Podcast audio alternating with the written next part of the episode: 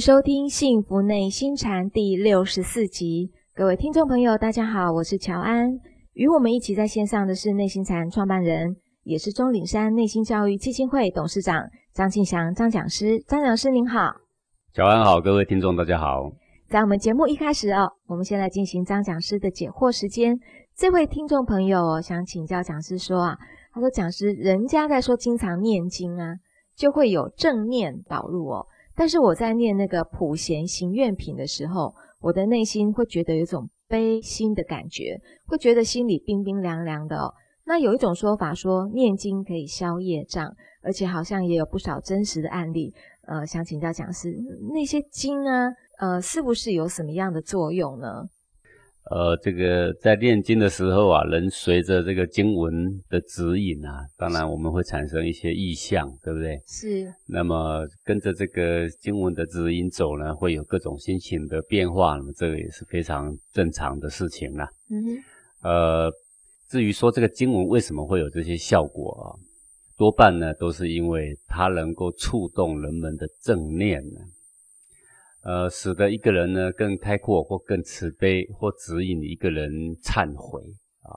那么，让我们的心念呢去感应到这个无形界呀。是，因为你所谓的效果，大半是这样的。对于我们过去的冤签呐，呃，起了一个开导作用，然后让他呢尽快的释怀放下，然后赶快去投胎，不要再跟过去有冤仇的人呐互相纠结。嗯哼。啊，这种无形的冤签跟有形的人呐之间的一种纠结，虽然是人并不知道，但是因为过去几世我们可能有欠他什么，或者过去做了一些非常对不起冤签的事情啊，所以造成他的这个怨恨不散呐，一直追着这个已经投胎的人呐，想要要债啊。是，那要债要久了呢，自己也是非常的痛苦啊。那也很想赶快解脱，但是呢，又想到这个仇人，又恨得牙痒痒啊。那这个时候呢，在念经的过程，我们升起的这种慈悲的心、忏悔的心啊，温暖的心，这种心跟冤亲之间的感应，还有在经典里面常常会提到神佛。当我们念着神佛，心心念念啊，敬仰着神佛的时候，犹如在跟神佛呼请一般嘛？是，那么这个神佛的降临，居中帮忙调解，也可以使这个冤结呀早一点解释，让冤签早一点投胎。是啊，大半的效果是从这里来的。所以很多人你会看到说，有的是念经，然后身体变好的；有的是因为念经不断的回向啊，然后呢，小孩是不是变得稍比较乖的啦？是啊，自己很多无形的病啊等等都有改善的，大略都是因为这样的因素啊。它是因为跟过去也是无形的冤签有一种纠结，透过经的力量引起的正念，以及神佛的调解，而让这个呃冤结啊能够解释开来。嗯哼，所以我们会觉得有些是有效果，那有些人也没效果啊，没效果是说我这个病其实是自己乱吃吃来的。是自己乱玩玩来的，你念经给谁啊？那除非你改变行为嘛。是是，但是如果说我这个痛苦是来自于无形的冤签，而无形的冤签这个冤也不大，他愿意答应，那么你就会觉得这个经有效。是，还有一种无形的冤签结很深呐，他并不答应，他不愿意接受任何人调解，那个时候也会有人说，那我念经为什么无效？嗯所以同样念经就会产生很多答案。是，有这些答案，为什么呢？就是因为无形的到底有没有被解释开来？那这个跟我们的冤到底有多深，深到什么程度？还有他纠缠我们多久？他累不累？啊，他想不想解脱？跟这些呢都有很大的关系啦。啊，所以答案呢不会是一定的。但是有的人问说，为什么我练经有效？为什么他练经无效？这就像医生说抽烟啊会得癌症，对不对？医生也说嚼槟榔会得癌症。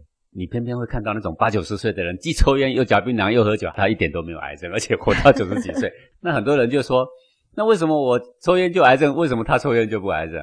啊，因为他还有别的因素，比如说他喜欢多喝水，比如说他很喜欢流汗，比如说他整天心情非常开朗。是你不一样，你也是抽烟喝酒，你呢又不喝水，你也不运动，你呢整天心情郁闷，所以呢有很多的其他的。变异的因素存在。好，那呃，我也鼓励说大家呢多读经典呐。虽然你不一定能够了解经典的意思，但是如果你能够跟着声音朗诵，人也可以比较亲近。啊，冤签呢也可以比较亲近嘛。那如果你可以了解经义，然后你升起了正念，那么你的冤签也会感受到这个正念嘛。那如果你什么都不懂，但是哎，你呼请的神佛，神佛哎看着你这么诚心，但是他愿意为这个众生来做调解，哎，也可以得到一些效应。那当然还有一些人是空送但寻声，他也不升起意念，他就是呢忙忙的跟着人家送，毫无作用啊，这种人也不少了。所以那个是没有作用的。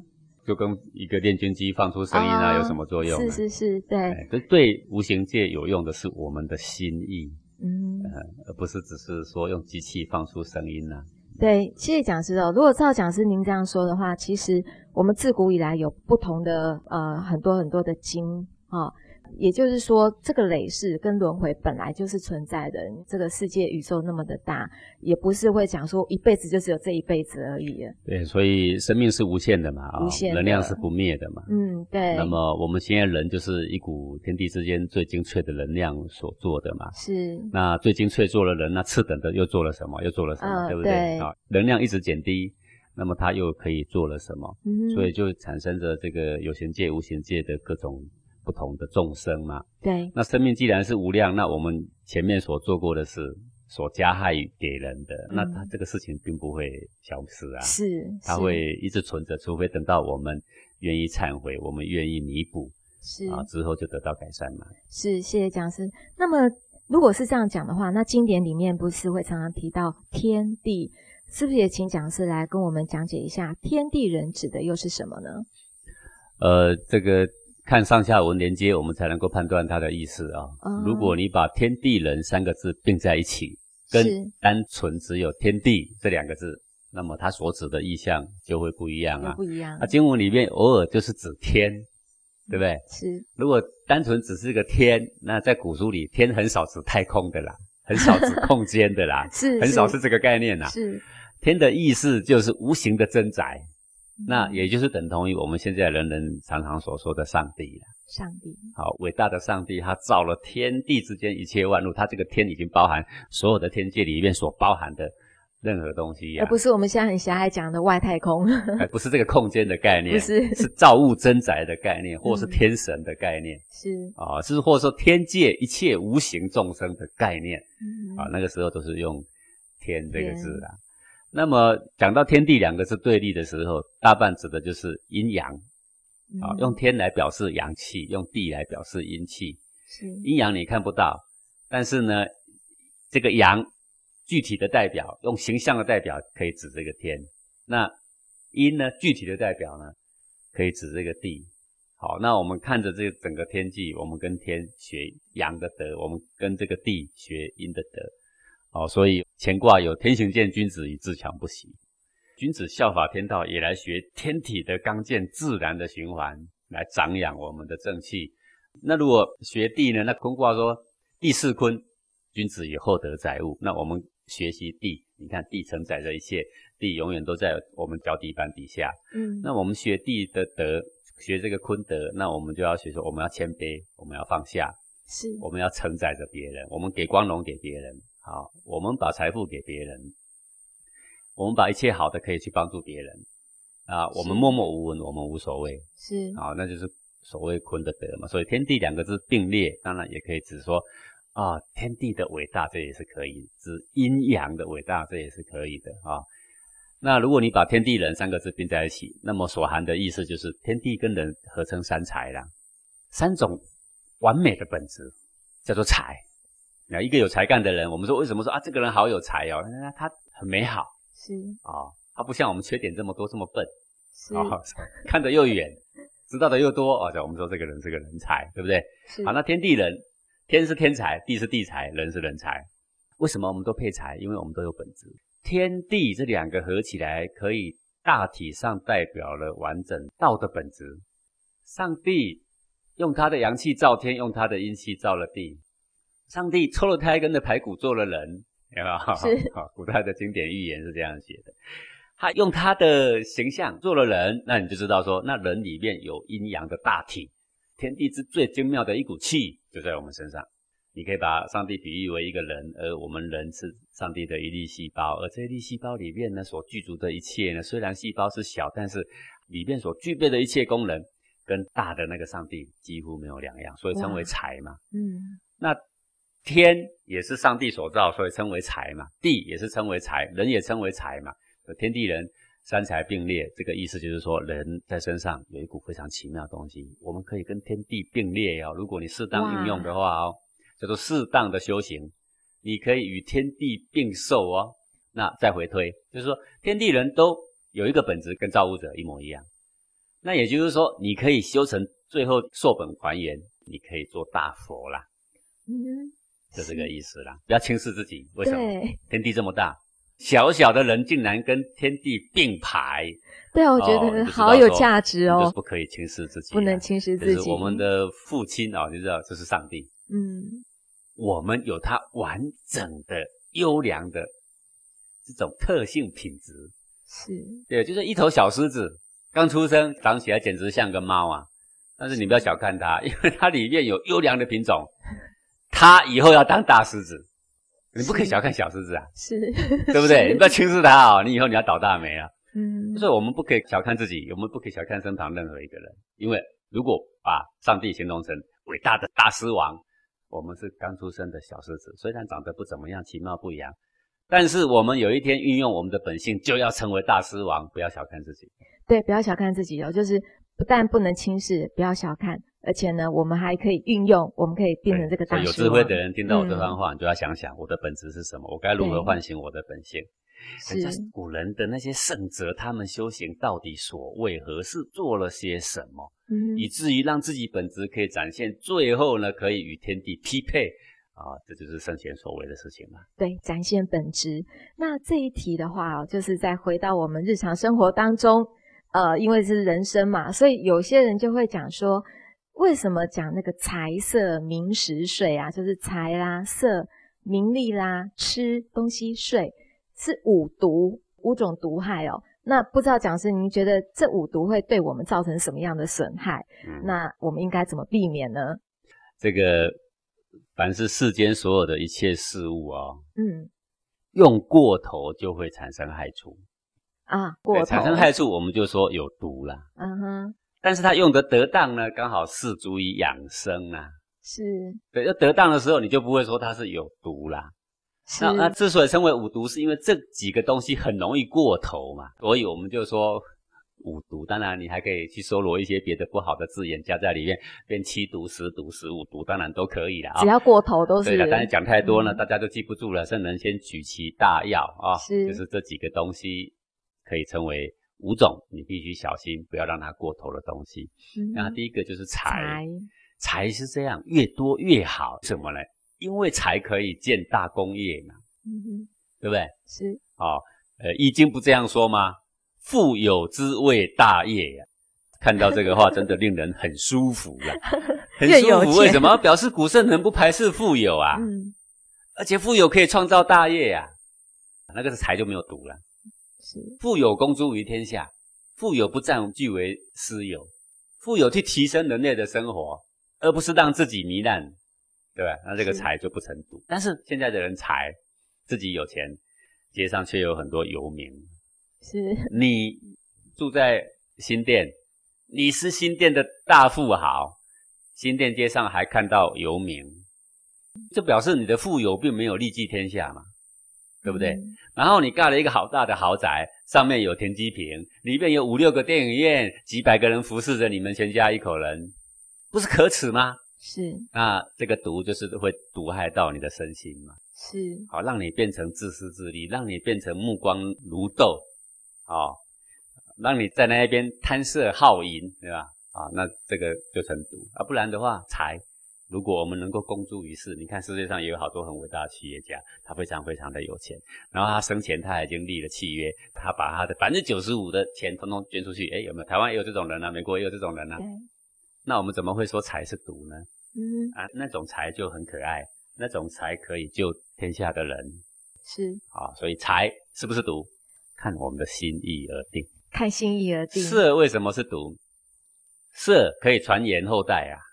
嗯哼。如果世上没有色，人类早就灭亡了，不是吗？是如果老天爷没有创造色，那人类根本不会传言呐、是不是吗？是，所以色有没有价值？有价值啊！哎呀，我我最近看到有一个小小的报道嘛，就是他是在照那个很多大学校园里面，呃，很多男男女女嘛，然后一下了课呢，都缩在教室的小角落，然后每个人都在划着手机呀、是然后也有进来也有美女，啊，也不晓得要看对方一眼，也不懂得要去追个男朋友女朋友，他就在那边划手机啊，照这样搞下去，真的人类会被 iPhone 给搞到灭亡了，不是吗？啊，这个时候就有政府官员赶快跳出来提倡啊！哎呀，我们要来弄一些联谊会啊，让你们彼此认识啊，我们要鼓励你们早点结婚啊，早点生子啊。我告诉你们说啊，怎么样有关啊这些男女之间性的一些知识啊，有没有？现在官员在紧张啊，了，变成这种紧张方式，那所以你看这个色有没有价值？色还是很有是价值啊。是对整个社会国家如果不生小孩，完蛋了。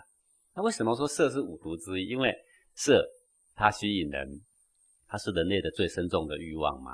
那这个欲望过多了，那精气就枯竭。嗯哼精气枯竭，这个人呐、就睡不饱，是提不起精神，干什么都无劲。哦，因为他的精气已经源源不绝，每天都流掉了嘛，嗯哼这就成为五毒了。是对不对？那这个色，古人是这样，他生完了小孩，然后呢，他很有节制的，呃，每个月有多少时间是跟夫妻是分房的哦，祭祀之前前多少天呢、都是分房的哦。是，你看他们是非常有节制的哦。是哦古代的女人戴戒指，对不对？对哦，什么时候可以，什么时候不行，戒指套上去，所以才叫做戒指。哦，是这个用意啊哎，，是这个嗯守戒的戒嘛。是哦，他不可以让他的君王整天好色啊，是，哎，总要有个节制啊，这个节制要大家要说好啊。是哦，说现在的人毫无节制啦，呃，嗯这才会变成这个毒嘛。啊、名声太过这个贪执在他的领域上的人，那么所做的事情啊，也难免很多矫情啊。所有可以网罗声名的事，他都可以干嘛。所有只要损伤他的一点点名誉的，再对的事，他也不肯干了，是是不是这样？是所以名，当然他也可以成就一个人。哦，我们教小孩，我们会说啊，好好读书，以后就功成名就。哎，这简直是在鼓励他贪名。但是，如果我这个小小的药方开下去，能够让他更努力，那这个药方不失为一个暂时很好的药方。是等他有一天功成名就了，我可能会开出另外一个药方，对不对？是我告诉他说，这个名誉是虚有的东西啦，一点都不重要，重要的是你的实质内涵是什么。嗯哼哦，所以名也可以成为是一个保健品、养生品，对也可以是一帖毒药。色也是一个养生品，也是毒药。财也是一样。所以食吃东西，更是了你当吃你要吃养生啊。你现在吃的都是可口可乐，你当然就变五毒啦，对对不对？你辣椒加一点，哎，调和一下，让它火气多一点，不要那么生冷，哎，这就是养生啊。你整天吃辣椒一盘又一盘，不是就伤身了，不就变五毒了吗？对对，各位，如果我们把睡也把它包含在五毒里边，然后刁钻一点的人就会说：你们修行的人都可以不睡觉吗？不是这个意思，他是说他容易进入另外一端，他容易踏入另外一个陷阱，而不是说他不重要。他既然提出来，就表示这些东西很重要，每个人都必须，但是过了头，它就会变成毒药。所以说，凡是再好的事都不能无限上纲嘛。对我们一直以来我们都讲这些东西嘛，啊、嗯呃，财色名食睡，观看呢，我们怎么取舍。对，也是毒药，也是保健品，就看我们怎么样去用它，呃，怎么去解毒它哦。那这一题呢，就是又讲到我们呃在养生的时候，每天会站桩啊、静坐，所以这位朋友他就问说，他说讲师以前呢、我都是早上站桩以后才来静坐，这样做的话，我晚上都睡得比较好。可是最近呢，我为了要增加打坐的时间，我就调到晚上打坐五十分钟到七十分钟。结果我连续两个晚上啊，都做了很多的梦，而且都是很有情绪的梦哦，睡也睡得不安稳。呃，想请问讲师，这是为什么呢？呃，举完对的事情啊、交代给你的功课啊，你就好好的去执行，嗯，不要去管中间很多暂时的一些小小的效应是，啊、这个都不必太在意啦。啊、比如说我们知道说运动很好，然后教你要常常运动。那他运动两三天，说，哎呀，讲师啊，我怎么办呢？我的手呢有一点酸了，我的脚呢有一点痛，到底要怎么办？没怎么办，就继续运动。是，到有一个程度，你再怎么运动，它也不酸，它也不痛啊。然后呢，你的坚强体魄就被建立起来了。嗯，哦，人常常是这样，呃，死的不敢拿，活的不敢抓，一点点的小小的事。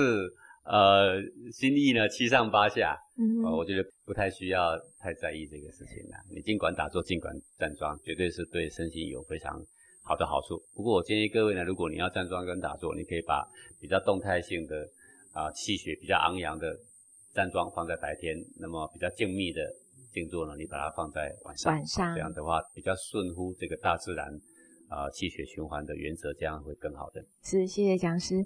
那这位听众朋友在。呃，请问讲师说，讲师在，我氧气这件事情，我一直有都在练呐，我有静坐，我有站桩，呃，但是我发现我以前在发脾气的时候，好像比较不会累，诶，但是现在只要一有什么情绪上来的时候，我怎么会反而觉得更累呢？嗯，这个事情就好像，呃，上一周吧，我记得有一个朋友在问说。我过去呢吃荤的时候，我都不觉得说啊，呃，有什么不好，我抵抗力好得很。我现在吃素久了，怎么反而觉得吃这也不行，吃那也不行？只要有污染的，我都会觉得难过啊。嗯，呃，就差不多像这个意思吧。你当你的身体越来越干净，那你吃到不干净东西，你就会有越多的反应。哦，这是可喜的嘛？对。那当你的精气慢慢在精进巩固的这个过程。那么以往发脾气你都没什么感觉，因为天天如此那是习惯了嘛。是。那现在有一点定定的功力的时候，慢慢精气神正在凝聚的时候，你稍微发点脾气，它就开始溃散。它开始溃散的过程，就会让你的身体会有警觉。是。哦，所以这不是坏事情。好，继续往前进就对了。这些小小的发生，不必在意。不必在意哦，谢谢讲师。呃，这一题呢是说想请教讲师一件事情，就是有关于动物实验哦。呃，因为如果我们是顶着医学啦或者是科学的名称来进行动物实验的时候，我们就会常常不加思索的认为这样的动物实验是名正言顺的，因为这个目的都是为了要减轻人类们的痛苦。呃，我们先不论说这个动物实验是不是为了全人类的最大好处，因为也有可能是为了某些人求取最大的利益，比如。为这个化妆品来做的动物实验，但也有可能是为了要满足人类的好奇心来做的动物实验。所以想请教讲师，您对动物实验的看法是怎么样呢？呃，这种都是一种两难的议题啦，哈。两难的议题不外乎最后的抉择就是大小先后的排序。是。呃，如果说我们今天牺牲这些小动物，然后呢，可以为救助人类很多的性命来做准备。嗯。那么这些小动物的牺牲对他们来讲啊，也是一件功德啦。是啊，但是如果说这一个实验呢，它其实是谋取商业利益的成分居多，或者是增加人类的虚华，对于营救生命没有什么多大的意义。那么这种的动物的实验伤害掉的动物的生命啊，最后这个业障还是得要由这个实验的人呐，实验的他要来分摊。嗯，好。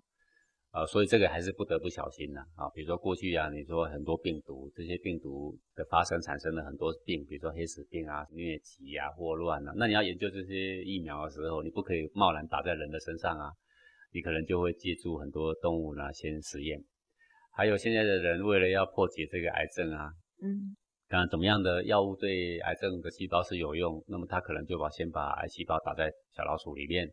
是，好，那这些研究成功之后呢，然后对人类就会有很大帮助，好，所以像这种状况不得已而用之，那在我们的大小先后的来看，这是可以的。总之，存小而取大啦。是，但是如果说你刚刚有提到说化妆品，我是不了解这个啊，如果化妆品为什么要用到动物实验啊？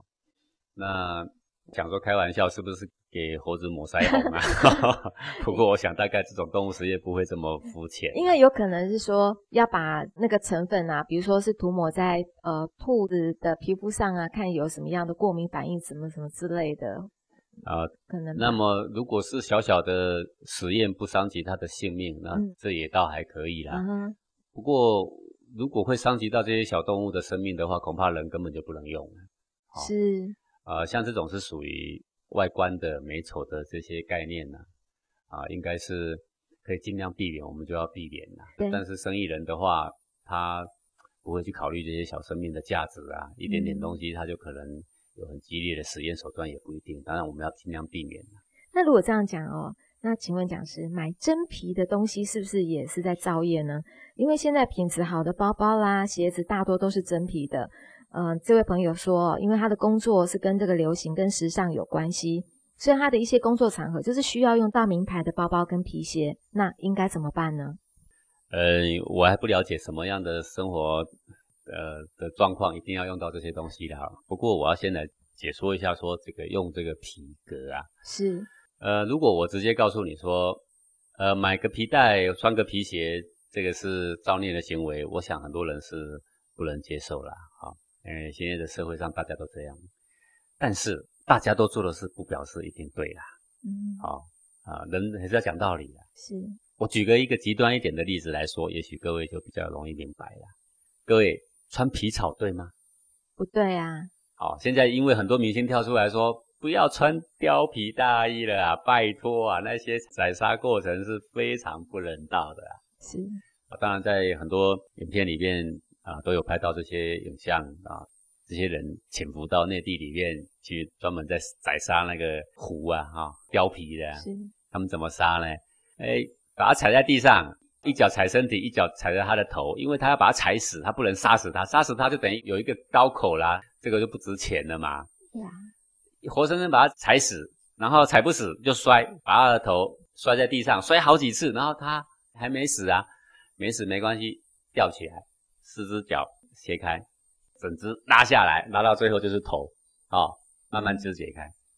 这个过程因为被很多人拍下来，拍下来就动物保护的团体就非常关心这个事情，所以就去好动了很多明星，然后跳出来说不要再买这个皮草啦，这是非常非常残忍、不人道的。我如果说我们今天不要买这个皮草吧，真的很残忍。你看那个穿起来虽然是看起来好看，多少尸体是死在里面。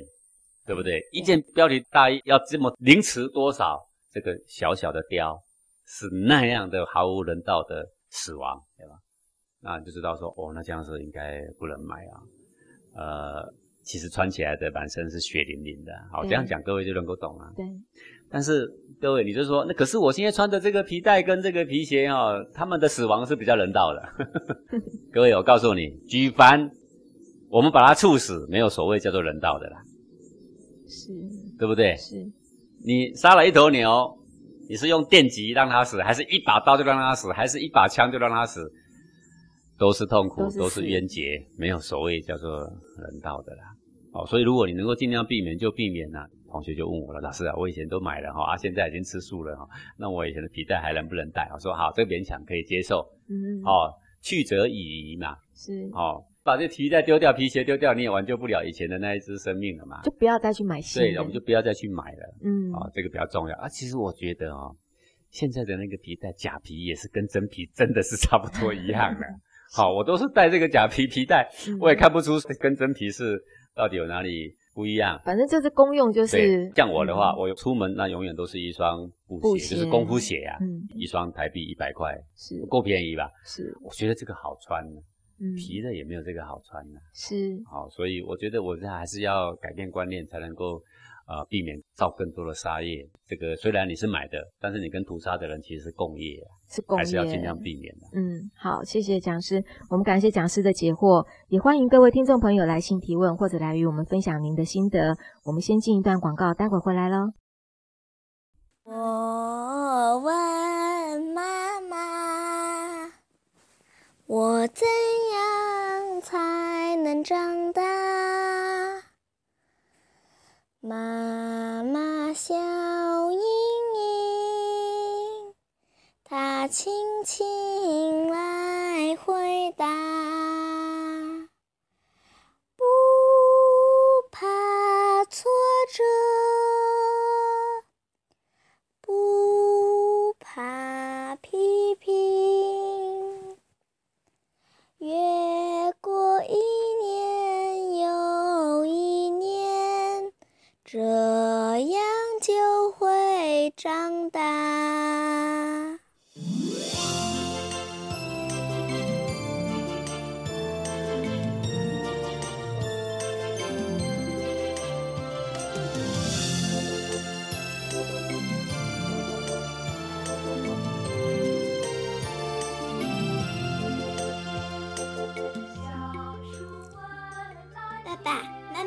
我是一棵开始成长的小树苗了，请呵护我的成长。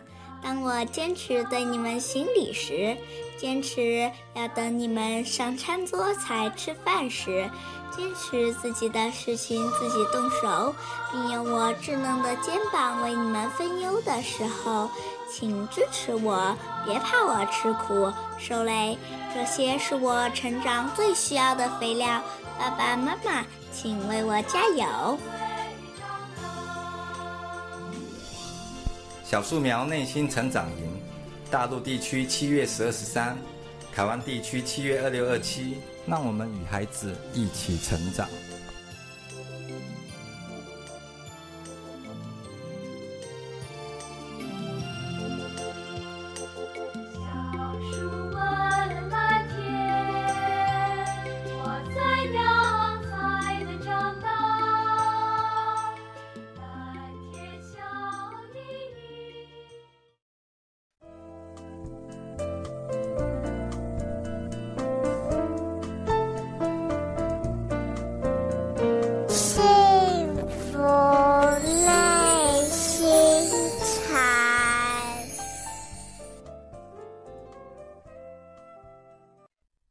回到幸福内心禅。在这一节的节目一开始呢，我们先来进行的单元是中文之美啊。请问讲师，您今天要跟我们讲授的是哪一个字？好，今天我来讲这个中文里面呢，这个开悟的悟这个字啊。啊，一个很多人的悟都很关心开悟啊。对，到底开悟是什么东西呀？哦，我们就讲悟这个字吧。悟这个字怎么写呢？这是一个竖心。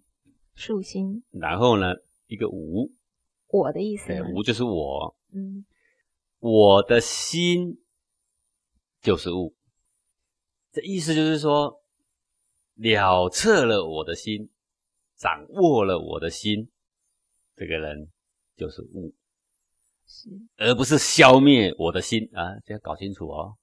因为有个竖心呢，了解我的心，掌握我的心，而不造成任何伤害，是。哎，这个人我们就说哦，开悟了啊。那么我的心是什么啊？这才是大问题嘛。大问题。从小到大，我当然知道什么是心呐。哎，什么是心？你说啊，心是想法吗？不是。想法，每一个人都想说，嗯，嫉妒是不对的，嗯，生气是不对的，不文明的，对吧？我应该很文明，我都当老师了。我都是教授了，我怎么会不文明呢？哎，有一天他火冒三丈的时候，他那一些不文明思维逻辑完全不管用，他会做出非常不文明的事情来。对，对不对？对，一个怒气攻心的时候，他的逻辑似乎全不管用。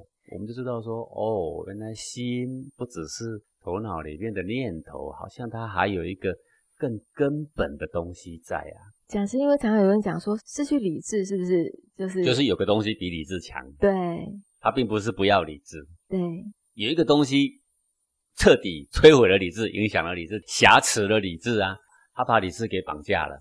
那我们就知道说，哦，原来心不是只有思维，原来那个常常绑架我的思维的东西，那个才是最后里面的刽子手，对，会让我失去理智的那个东西，那个才是心呐，对不对？好，那么这个心。在什么地方呢？哎，各位你还记得吗？上一周我们是不是谈到了一个公案？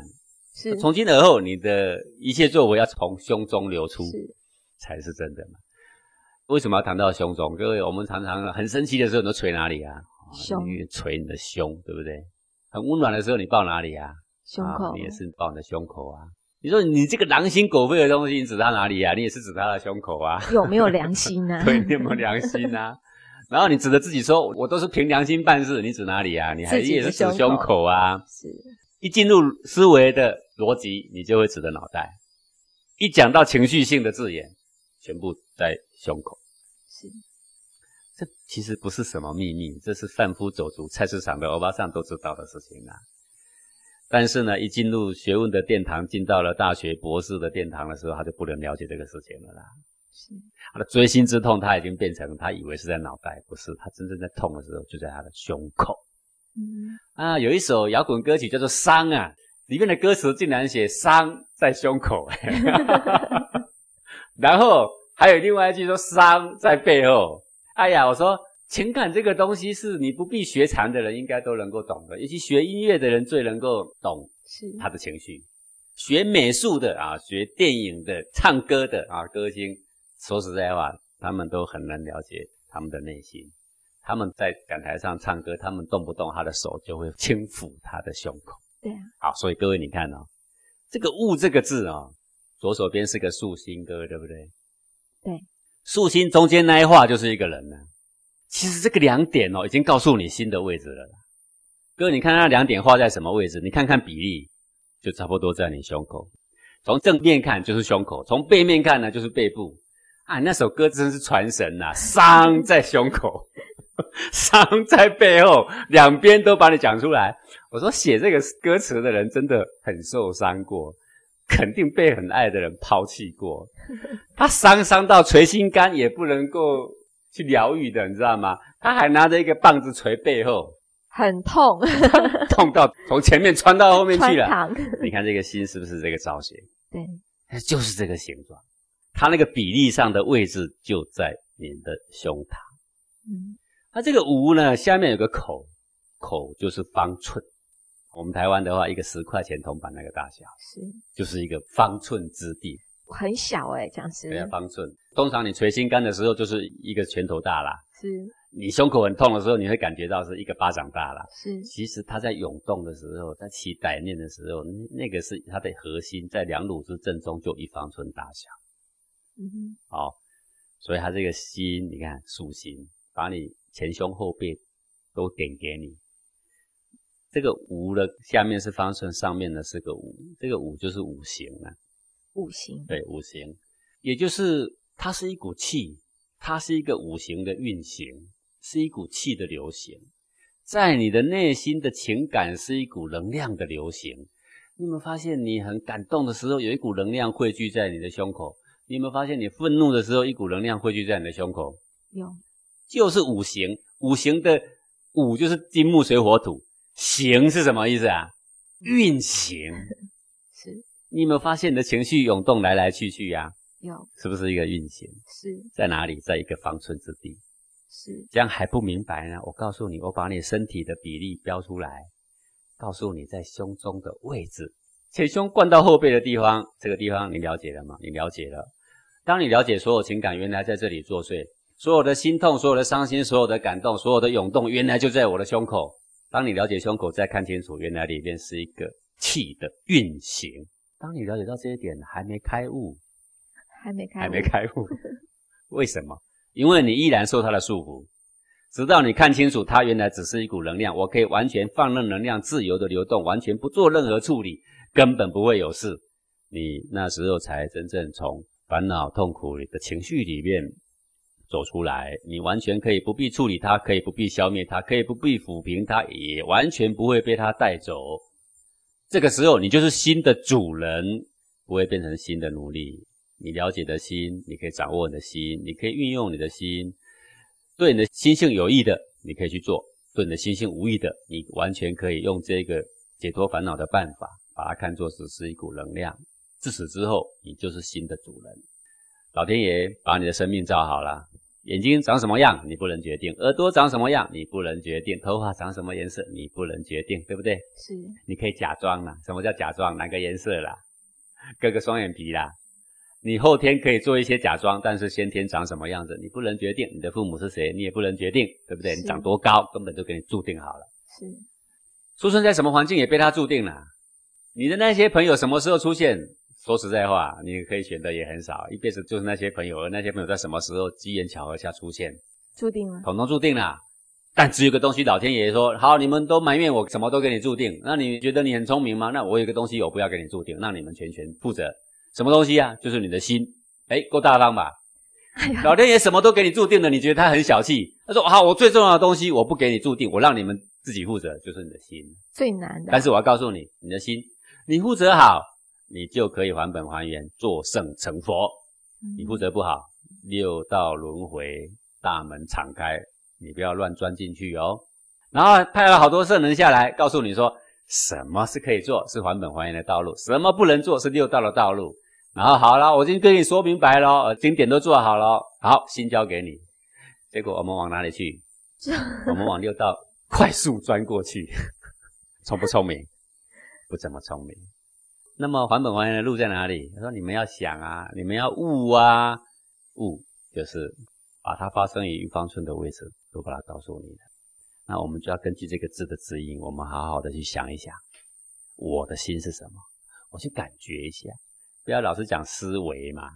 对，你看他那个竖心的位置就不是在头顶上嘛，哪是思维呢？你看它的位置明明是按比例来说就是胸中的位置，不是吗？是。好，这就是悟。那什么是开悟？开悟就是仁义礼智根于心。开悟不是没有想法，开悟不是没有情绪，而是这些想法与情绪都在长养本性的范围内。而那些对本性无益的呢，他有确切的把握的能力可以走出来，而不是像现在我们误以为啊，脑波不动的叫做开悟。哎呀，我的田前那几颗石头，给他脑波仪拿来测一测，都没有脑波啦，他们有没有开悟？还是石头，石头而已嘛，哪有什么开悟？还是一个人没有情绪才叫做开悟？那那些机器人全没情绪啦，全开悟了啦。是人类的可贵就是有情，菩萨翻译成中文就是觉有情。为什么你会想象无情才是开悟呢？我也想不懂这些事情，这么的错误竟然都会发生在大部分高深的修行人身上，是非常不可思议的事情。好，我们从悟这个字，似乎给了我们一些。体会，好，孟子说啊，说什么是圣人？圣人者，先得我心之所同然而。啊，这个字给我们很好的启发的方向啊。嗯，圣人就是我的心的本质被完全的取开。我们的心未污染前，我们有一个本来的样子，那个本来的样子就是圣人的心。得到这个天下之所同的心，就是悟。讲师，您解开了我们一大半人类的疑惑。那不知道为什么这个字老早之前就造好了，那为什么会有这么大的误会，在以为就是脑袋在决定一切？不知道为什么。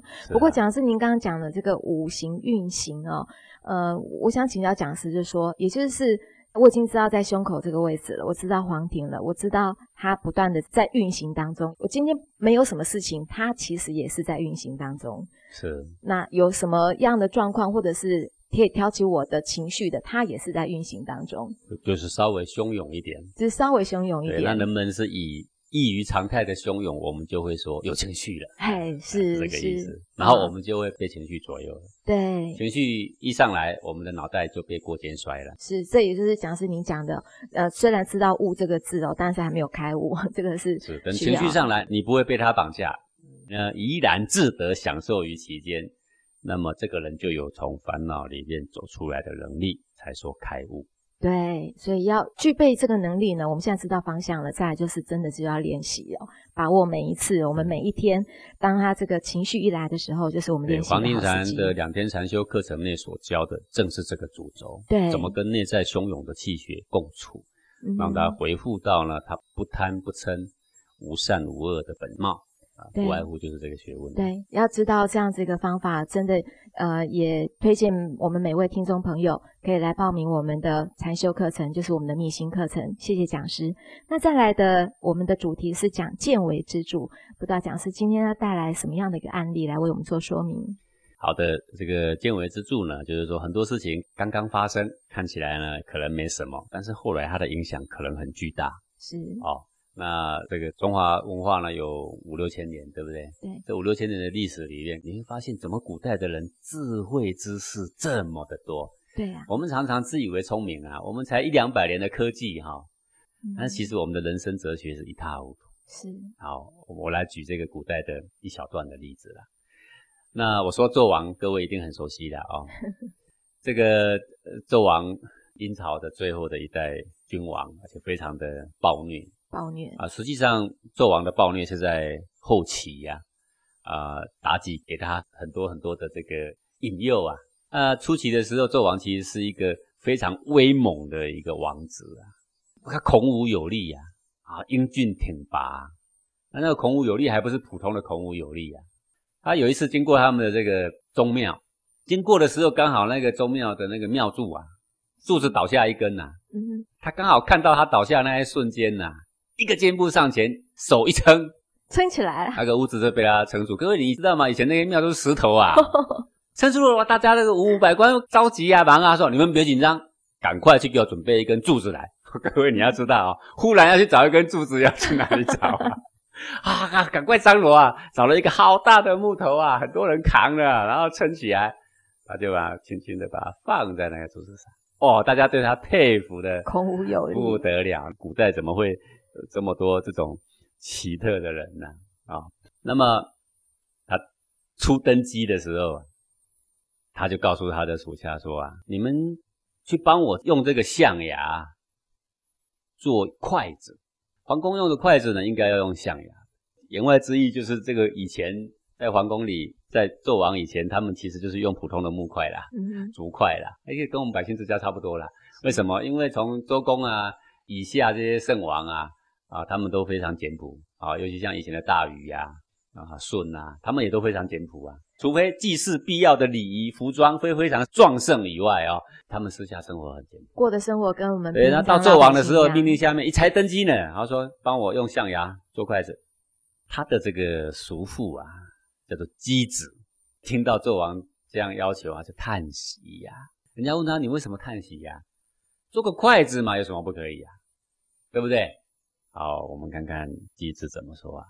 他说我们的君王。现在用象牙来做筷子，那就是为了要吃饭嘛，对不对？对，用高贵的象牙，这个就要杀掉一头好大的象啊，不是吗？也做没几根筷子嘛，要做到整个皇宫里面的筷子都是象牙，哇，那是不知道杀多少，对不对哈？好，这还不打紧哦。那么你用象牙吃饭，一定不会去配这个粗粗的陶碗呐。对不对？因为有了象牙筷子，连筷子都这么高贵了，你怎么可能还保留原来的那个陶，就是粗粗的嘛？以前的皇宫里还用这个陶碗。嗯，那会用什么？那可能一定会去找犀牛角啊、美玉呀，去雕琢嘛，做出这个碗来嘛，不是吗？啊啊！不相信的话，你看他筷子做完，他会命令他们做什么？肯定就是这个碗嘛，有筷子一定要有碗嘛。好。那你用象牙做的筷子，用犀牛角做的碗，那你是为了要吃东西嘛，对不对？对。那还有可能去吃粗陋简略的食物吗？哎，不会。搭配就是要山珍海味，做的非常精致，外面非常的稀有。那开始是不是要网罗山珍海味了呢？是不是要让那些厨房底极尽雕琢之人士了呢？是。那你连吃的都这样，那以后你还会穿粗糙的衣服吗？不会。你还会只是穿棉做的吗？还是会这个绫罗绸缎都上来了呢？是。好，那你吃的穿的都是要一级的，那你还会住在茅屋吗？不会。那是不可能的啦。所以你就可以想到，从一个筷子，你看到是不是那种极尽人间的奢华，必定要在这一任的君王上面。要达到这个层次啊，他必定会向全天下四处，自然有非常多的人为了满足他的欲望，四处去张罗，去满足小小一个帝王的欲望嘛，对不对？然后姬子就说了：“说我担心呐，这个朝代将会结束在他的手上啊，他的结果将会非常的惨啊。”好，过没几十年。纣王除了这个露台，用美玉建的宫室，他的狗啊，他的马，所有的牲畜都是最珍奇的，所有把玩的都是最珍奇的，全部充满在宫中。那还不够，他的酒池可以游泳，他的肉串就像森林一样，走进去看不到太阳，哎，就像肉林一样，哎。最后呢，百姓全背叛了他。这个武王伐纣，大会于这个孟津，八百个诸侯来响应，然后呢，把纣王。攻打了下来，最后纣王困在他的宫中嘛，对不对？那别人既然都来攻打了，他就出来应战。武王的最骁勇的将领全部跟纣王应战，纣王还杀了武王的将领，杀了七十多位，最后呢才自刎而死啊！他已经做君王很多年了，旁边还有皇后美女天天在盗他的精气哦。他一个人还可以杀几十个最骁勇善战的将军。最后还不是被杀死哦，是自焚而死。你就知道这个人的武功盖世啊，哈，那还真不是常人所及。但是武功盖世又如何？小小的欲望从一个象牙的筷子开始，有智慧的人就已经看出他的最后的结局必定是非常非常的凄惨啊！各位，你看这个机子是不是见微知著啊？见微知著，从一双象牙筷子。对，一个国君治国，他刚登基，他谈的不是军国大事，他登基最关心的是象牙的筷子。各位，如果我们从现在的角度来说，这有什么不可以啊？一双象牙的筷子嘛，啊，这叫做见微知著啊，不禁令我们想到一个事情啊。现在好多家庭都很富裕，现在各位你们在听我们的电台，我知道也有很多人很富裕，家里很多的双 B 的车子的人也很多，住的是豪宅也很多。是，请问啊，你们在家里最注重的是什么事情？你们在家里最常谈的是什么话题？你最关心的是这一双鞋子有多高档，这个包包有多高档，这一部车子有多稀有？我们出去要如何表现的与人不同？我们要如何吸引别人的眼光？家里最关心的是这些吗？你所谈的话题，叫小孩子听到了，就是这一周去哪里玩，下一周又要去哪里玩？有多么特殊的朋友要来找我，我们要去玩一些别人根本就玩不到的事情。你是不是在关心这些事情？那你的小孩吸收到的是什么？接下来他们的命运会如何？不可以想象吗？这是何等重要的事情呢？我以前小的时候，我妈妈没有读什么书，嗯那出口闭口都是她听人家说来那一些教宗教孝的事。我们常听到的故事，大半都是说以前有哪一个富有的人，他做了什么荒唐的事情，然后呢，后来还有什么报应？以前有什么人，他虽然很刻苦，可是他很自立自强。而后他是如何站起来？哎，从小我们听到长辈所说的就是这些内容，是，而不是在担心我们的名牌包哪一个包包不可以输人，没有这种事。那我们所听到的很多故事里面，是那一些啊很浮华的人，他们最后是如何落人的笑柄。是，好，所以你耳濡目染，耳濡目染，你小孩的内心的价值观就会有一个比较正确的方向，虽然不至于会仇富。但是对于富这个东西，看得不是很重。我们知道说，最重要的是气节，而不是身外的这些东西。我们最重要的是做人，给予人去回忆、去追忆的时候，会很思念，对不对？是，这个人就有价值啊，而不是一个富有的人一倒，全被下面的人那一些因利益聚合的那一批人完全删光了。是，讲师您点到我们哪里，你知道吗？就是。有智慧的人，像机子，他从一双象牙筷子就可以知道纣王之后会有怎么样的下场。您刚才点了我们，我们在家庭里面讲的是什么样的话题？是啊，你的小孩现在注重的是什么？是一根象牙筷子吗？嗯。是一定要比别人好的一个手机吗？嗯。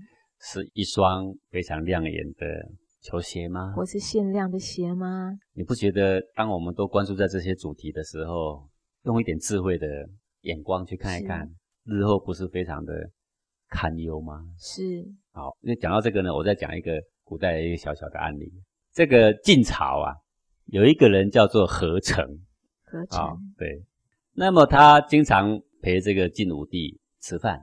那么有一天他回家之后呢，他就对他的儿子说啊：“做一个君王，创业垂统，理当要让他的国家开创大业，流传久远。”可是每次我陪我们的国君宴饮吃饭，从没有听过他怎么样经略国家的长远大计。所说的都是什么呢？日常琐事。吃什么特别的？用什么特别的？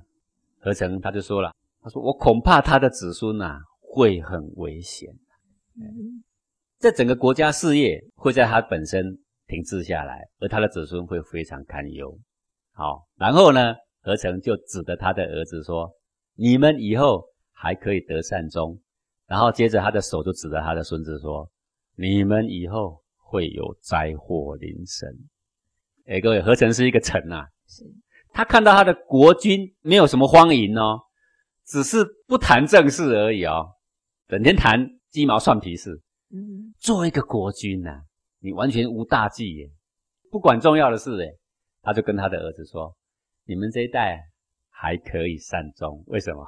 因为这个国君现在旁边就我们这一批臣帮他撑着，是指的他的孙子说：“你们这一代灾祸要临头啦！”啊，为什么？因为这个帝王不见了，我们这些臣也不见了，而他的习气、他的毛病、他的见解所留下来的那些影响，就会在下一批包围在他身旁那一批臣，就是孙子就会发生效应。国家必乱的时候，说儿子啊，到你这代的时候呢，还不至于乱，但到你的儿子的那一代呀、肯定这个国家里会产生很多杀戮啊，他们会流离颠沛啊，你还可以善终啊，你靠老爸这一批忠臣还围在他旁边啊，那这是不是见微知著？就光看日常谈什么啊、看我们现在的人呢、我每天很头痛，说我们怎么样教小孩，到底要怎么教小孩？我告诉你，就是你们平常的言行两个字，言行者，君子之枢机呀、不是吗？我们要分辨一个人是君子是小人，看什么？言行，不是这样吗？言占一半，行占一半。当然，我们很忌讳言跟行不一样，啊，大半言里也有一半的力量。做个家长要不要多看看古代教宗教校的书，把它融会贯通之后，把它的体是什么、用是什么摸清楚。偶尔跟我们的子弟聊天的时候，是不是应该聊一聊这些有益身心的事情？是行为的时候，是不是要教忠教孝？是而不是你告诉你的儿子说你应该孝顺，但是你对你的父母是怎样一塌糊涂？那你的儿子会听你的吗？不会不会听你的啦。你对你的父母一塌糊涂，你的儿子以后就、啊会一塌糊涂的对你，这不是一样的道理吗？是好，所以这个是呃见微知著。好，我们不要以为呃平常说的话对小孩没有影响性，你不要以为你多充实几个古代教宗教校的故事是浪费时间。我们应该要在这方面啊、多花一点心力，培养一些有用的后代。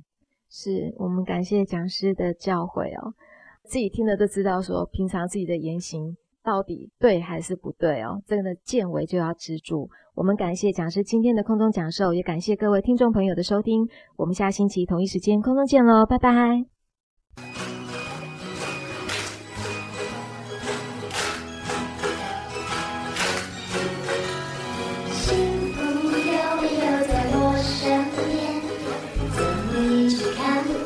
不